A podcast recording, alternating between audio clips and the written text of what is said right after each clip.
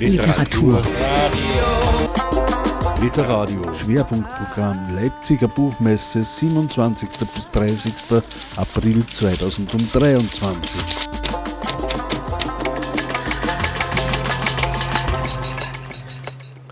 Auf der Bühne von Literadio am Stand der IG Autorinnen und Autoren darf ich nun Hannes Hofbauer begrüßen.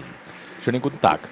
Mal wieder in dreifacher Rolle als Verleger, Herausgeber und Autor des Buches Kriegsfolgen, wie der Kampf um die Ukraine die Welt verändert.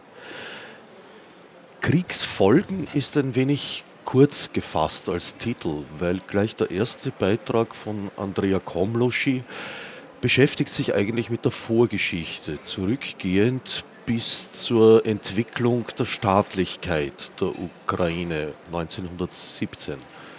Ja, genau, aber ich bin Wirtschafts- und Sozialhistoriker von der Ausbildung und wir können eigentlich im Promedia Verlag keine aktuellen Themen behandeln, ohne sie nicht historisch herzuleiten. Also insofern ist Kriegsfolgen äh, doch ein Titel, der im Prinzip das Wichtigste dieses Buches trifft, nämlich sich über, zu überlegen, was wird aus diesem Schlamassel, wenn es einmal vorbei ist, oder geht es überhaupt äh, in diese Richtung, dass es bald vorbei ist.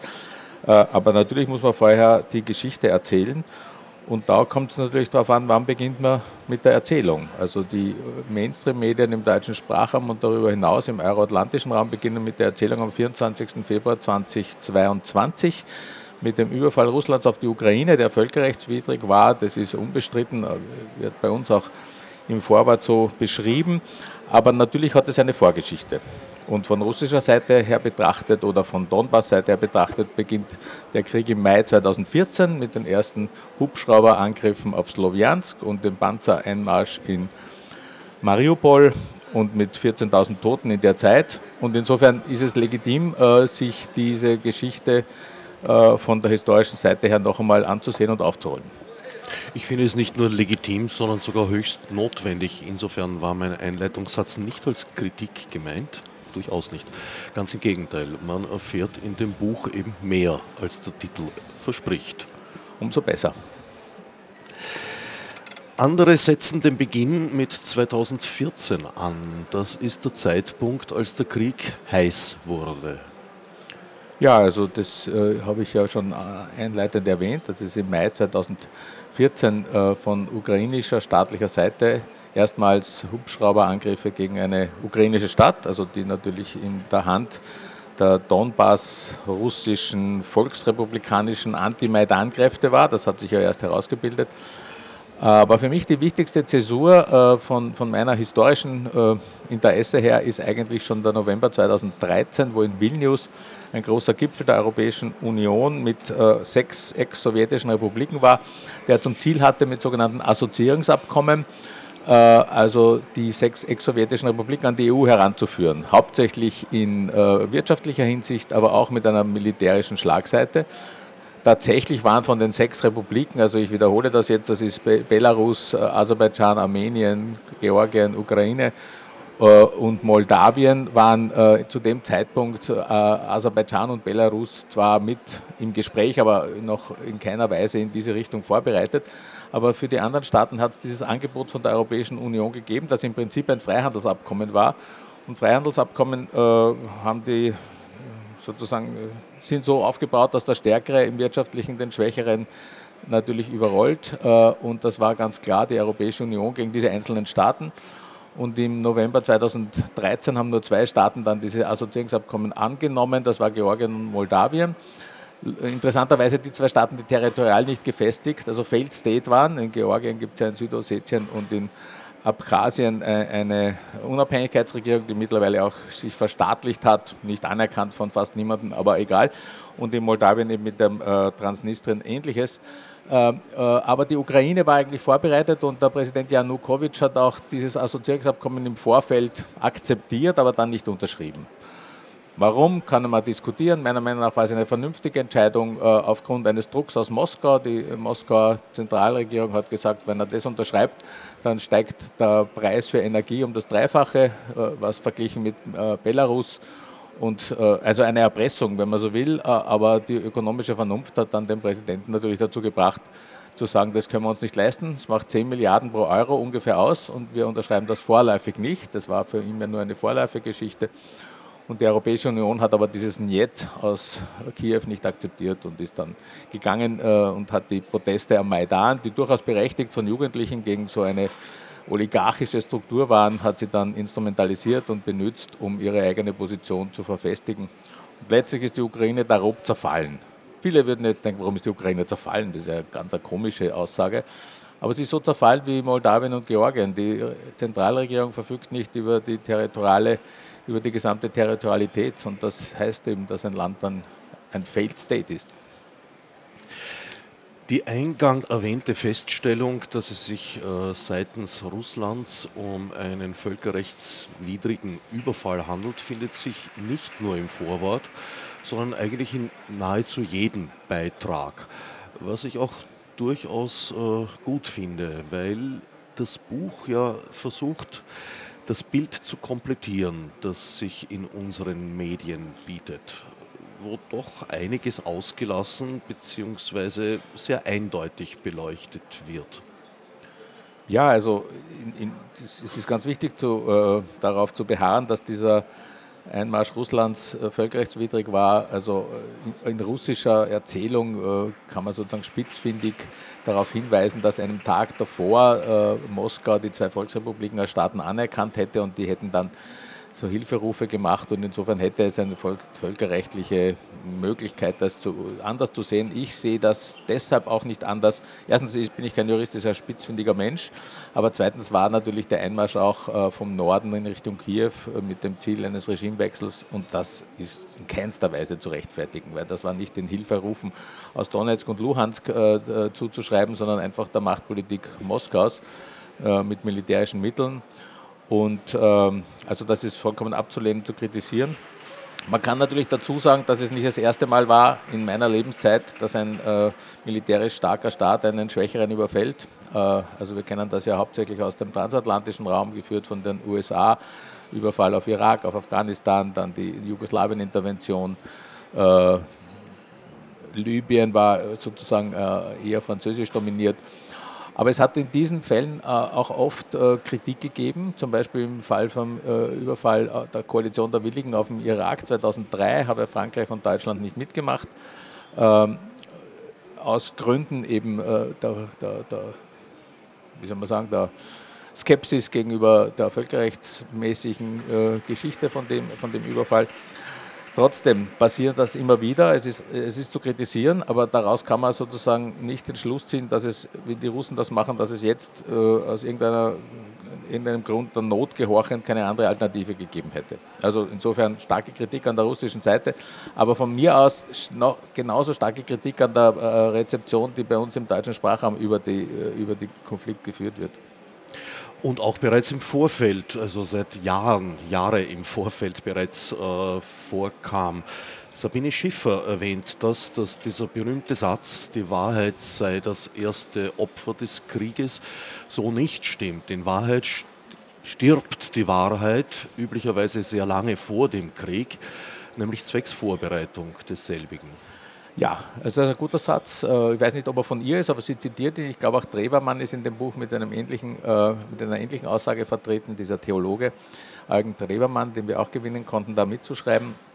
Äh, und es ist natürlich so, dass vorbereitende Maßnahmen und vorbereitende auch Feindbilder erzeugt werden um einen Krieg zu rechtfertigen. Also gerade im Falle äh, sozusagen dieser NATO-Osterweiterung, die ja schon seit äh, Jahrzehnten stattfindet, äh, ist schön zu sehen oder schlecht zu sehen, wenn man so will, dass das Feindbild Russland von westlicher Seite immer stärker geprägt worden ist. 1990er Jahre war das überhaupt nicht. Da war Boris Jelzin sozusagen das, das Lichtgestalt der Demokratiebewegung bei uns als äh, als Idee wurde das so äh, korrespondiert.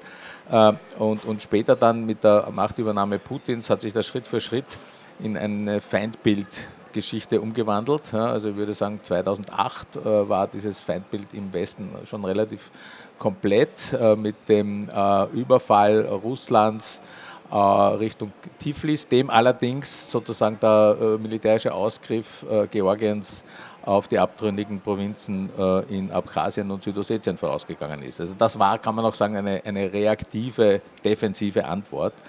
Äh, Russland hat sich ja dann aus Tiflis wieder zurückgezogen, also sie waren ja mehr oder minder in der Hauptstadt drinnen.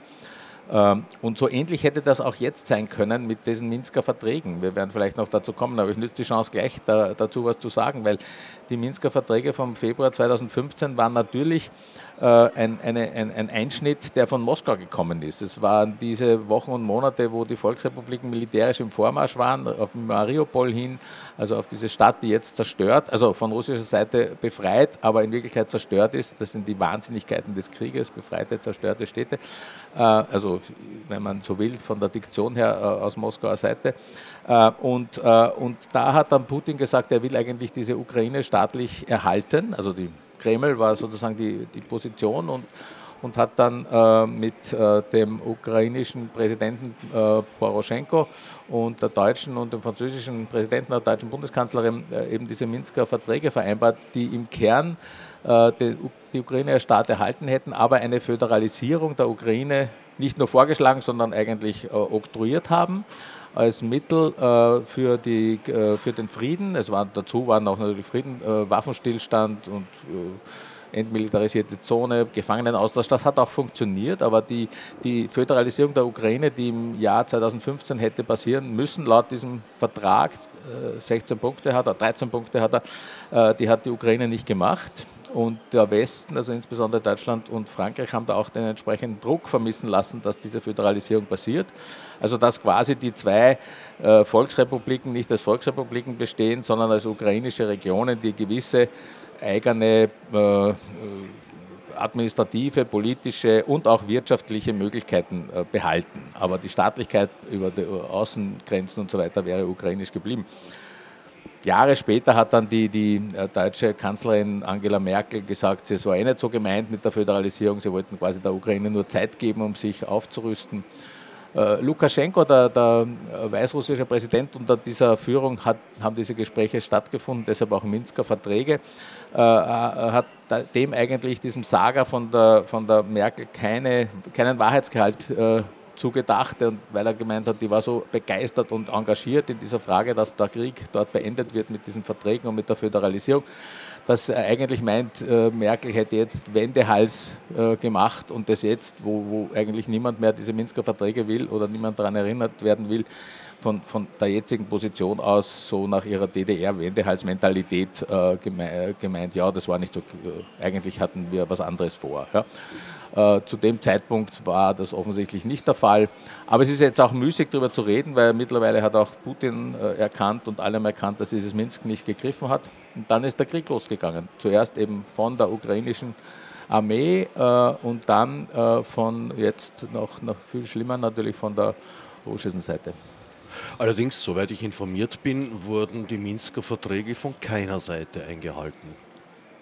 Naja, es waren Abfolgen natürlich notwendig. Die Föderalisierung also hätte passieren müssen und da hätten wir Schritt für Schritt eine neue Verfassung in die Ukraine äh, für die Ukraine machen müssen von der Seite Kiews aus. Und wenn das nicht passiert, was, was soll dann auf der anderen Seite passieren? Äh, tatsächlich gelungen ist Gefangenenaustausch, tatsächlich ist gelungen eine, eine entmilitarisierte Zone, die aber immer wieder gebrochen wurde. Äh, da, ist, da ist sicher was dran, dass dann natürlich auch die, die äh, Donetsker, also die volksrepublikanischen, unter Anführungszeichen kann man das sagen, Seiten immer da, diesen Vertrag gebrochen haben. Aber das waren sozusagen Scharmützel, schon mit vielen Toten in, allen, in beiden Richtungen. Aber das, das, zentrale Element wäre eine anders aufgestellte, nicht zentralisierte von Kiew äh, mit, mit Sprachpolitik, wobei die russische Sprache ja sozusagen seit, seit 1991 in Kiew äh, im Prinzip zurückgedrängt wurde und auch verboten wurde, teilweise als äh, administrative Sprache.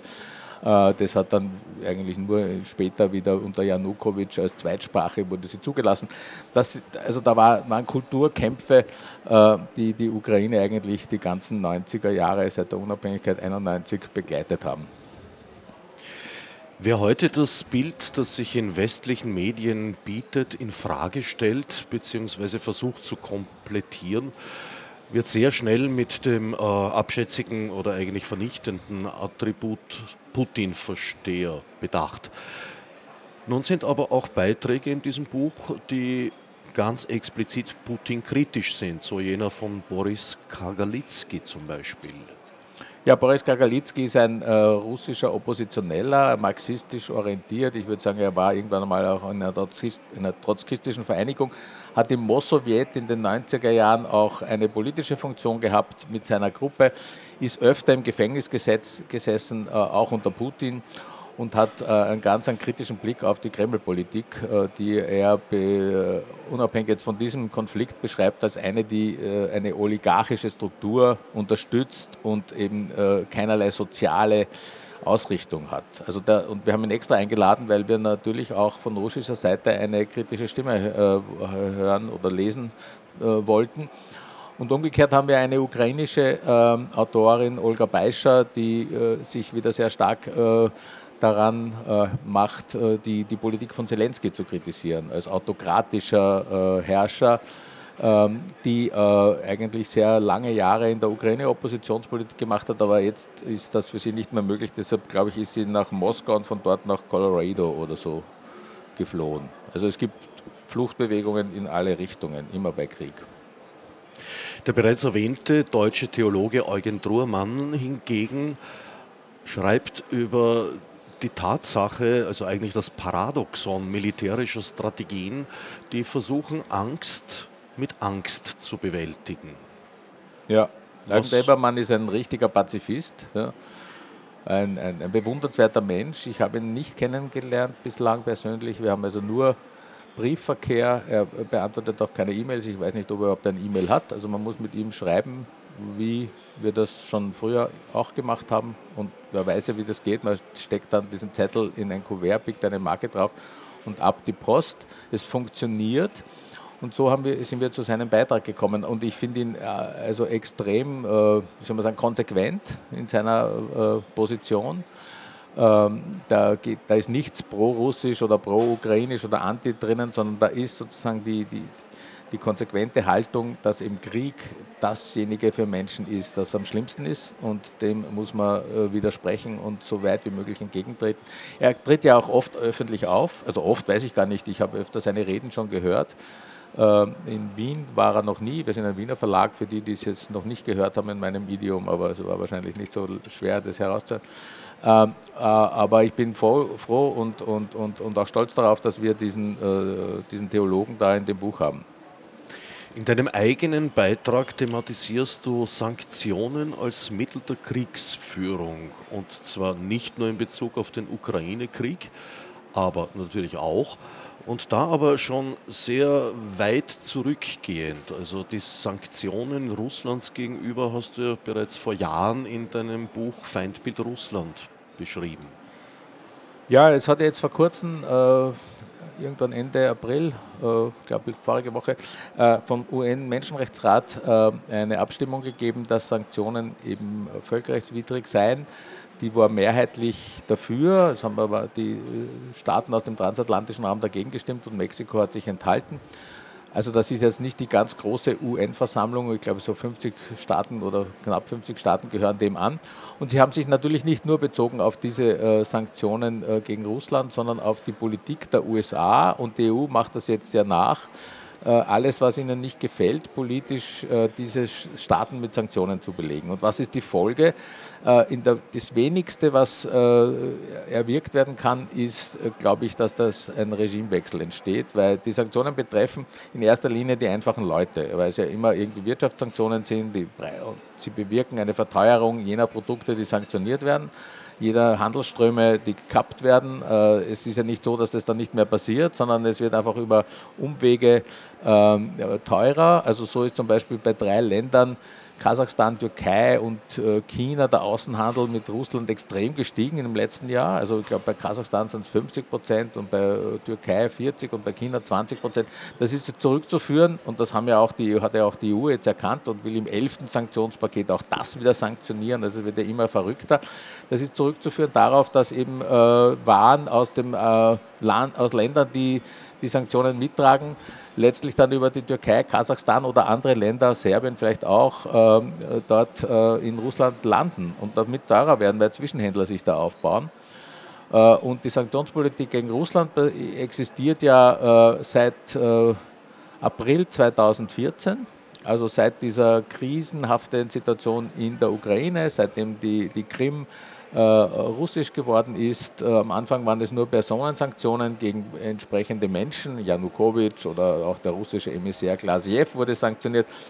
Auch Josip Kosip, äh, Kosop, der Name fällt mir jetzt nicht ganz ein, einer der berühmtesten äh, russischen Liedermacher, weil er irgendwann im Donetsk äh, aufgetreten ist und seine Lieder gesungen hat. Also teilweise auch äh, kulturkampfmäßig.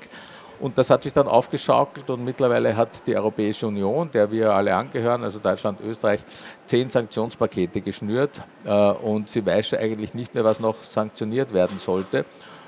Und so wie das aussieht, und da gibt es ja auch Stellungnahmen aus dem Europäischen Unionsbereich, wirken die Sanktionen äh, entspre nicht entsprechend äh, dem, wie sie äh, ausgedacht worden sind. Sie bewirken vielleicht ein bisschen wie ich schon gesagt habe, Verteuerung, Probleme im, im, Handel mit Russland und auch mit den jeweiligen Produkten.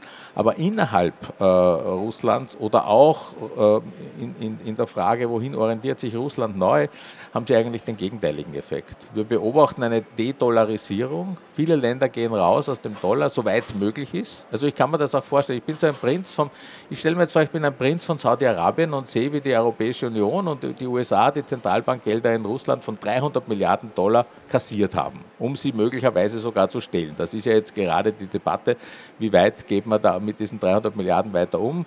Äh, derzeit sind sie quasi eingefroren, beschlagnahmt. Äh, und jetzt bin ich so ein Prinz von Saudi-Arabien und denke mir, möglicherweise äh, passt äh, den, den, Ländern der EU oder der USA nächstens nicht, was wir machen. Ja, wir lassen beispielsweise einen Oppositionellen über die Klinge springen und zack, sperren sie auch meine Konten. Oder ich bin ein linker äh, äh Präsident eines Landes und will eine, eine Zentralbank äh, verstaatlichen. Denke ich mir auch, womöglich fällt ihnen ein und sie nehmen das Geld weg. Und das bewirkt natürlich, dass jene Länder, also die, die, die entsprechenden politischen Kräfte in diesen Ländern äh, versuchen, diese Abhängigkeit vom Dollar und von dem transatlantischen Raum äh, irgendwie äh, von der wegzukommen. Und das ergibt dem dann, dass Saudi-Arabien sein, sein Erdöl nach China in der chinesischen Währung bezahlt und nicht mehr im Dollar. Das war in den 80er Jahren unmöglich. In den 80er Jahren war Saudi-Arabien immer eine, eine vollkommen von den US-Entscheidungen abhängige Staatlichkeit. Das hat sich total geändert. Ja. Das betrifft Malaysia, Tunesien hat jetzt äh, der Weltbank gesagt, sie braucht das Geld nicht, sie versucht es über die BRICS, also über diese brasilianisch-chinesisch-russische äh, äh, ökonomische Organisation zu bekommen. Also da sind irrsinnige Umwälzungen im Gange und ich nenne das in, einem, in dem Beitrag eben die Entwestlichung des eurasischen und des afrikanischen Raums. Und das haben wir in unseren Mainstream-Medien überhaupt nicht am Schirm. Die glauben nach wie vor, Russland ist isoliert. Stimmt für unsere Sicht und unseren Raum, aber in der ganzen Welt, und die müssten wir doch irgendwie im Kopf haben, wenn man darüber spricht, ist es eben nicht der Fall. Dein Verlagspartner und Mitherausgeber bei diesem Band, Stefan Kraft, thematisiert, dass Putin für mich überraschend, ich wusste das eigentlich gar nicht, eine Argumentation aufgreift, die Rosa Luxemburg geprägt hat ursprünglich. Da geht es um die geopolitische Ausrichtung und die nationale Frage. Da geht es nicht um das Sozialistische von Rosa Luxemburg, aber er stellt Rosa Luxemburg und Lenin in der nationalen Frage gegenüber. Und er erkennt eben äh, sozusagen, dass Putin antileninistisch agiert. Lenin war ja der, der die nationale Frage äh, sehr äh, befördert hat und letztlich als Argument dafür brauchbar wäre, zu sagen, die Ukraine als Nation ist wichtig und kann man nicht attackieren. Und Putin ist jetzt in den letzten, würde ich sagen, fünf bis zehn Jahren, der ist ja schon ewig an der Macht, äh, übergegangen von einem Nationsbegriff, der vorher in der Sowjetunion und auch noch am Beginn dieser, dieser russländischen Föderation ähm, ein, ein, ein, territorialer Nationsbegriff war, also so man es von Frankreich kennen, und jetzt geht es immer mehr in Richtung einem ethnischen Nationsbegriff, so wie wir es von Deutschland kennen. Also, dass die Ethnie die Nation bestimmt und nicht das Territorium.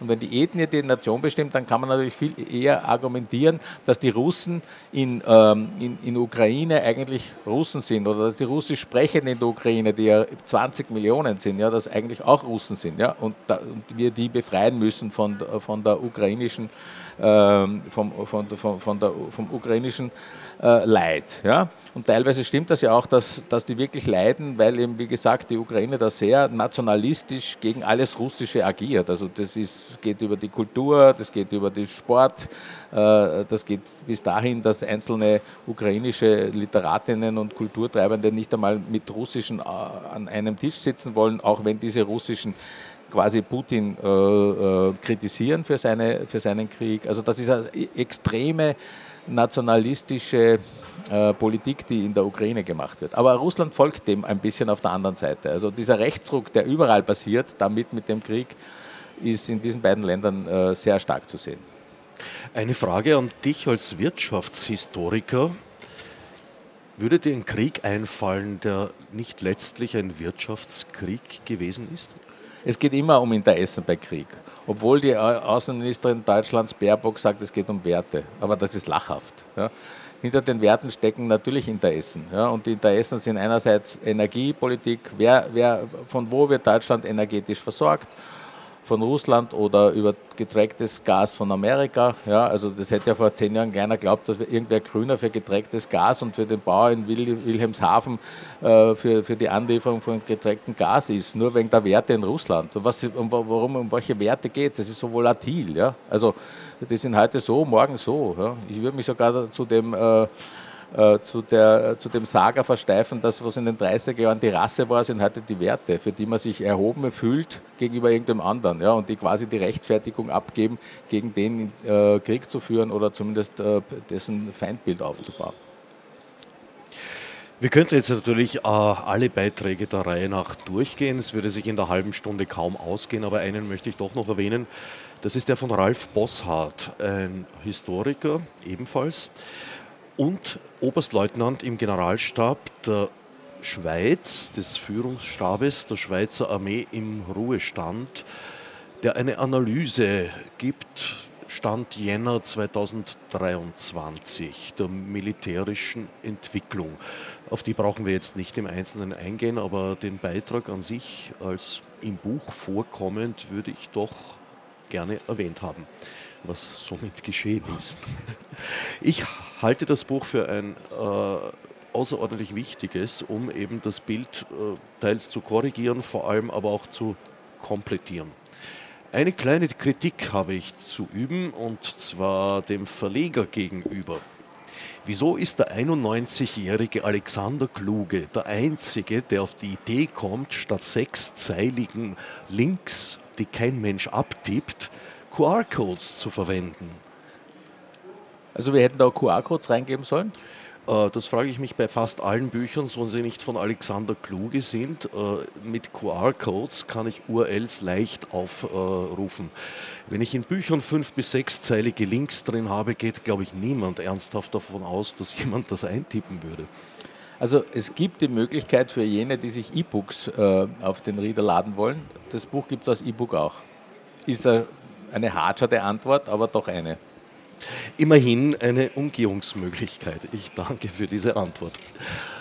Kriegsfolgen, wie der Kampf um die Ukraine die Welt verändert. Herausgegeben von Hannes Hofbauer und Stefan Kraft im Promedia Verlag. Eine Leseempfehlung meinerseits.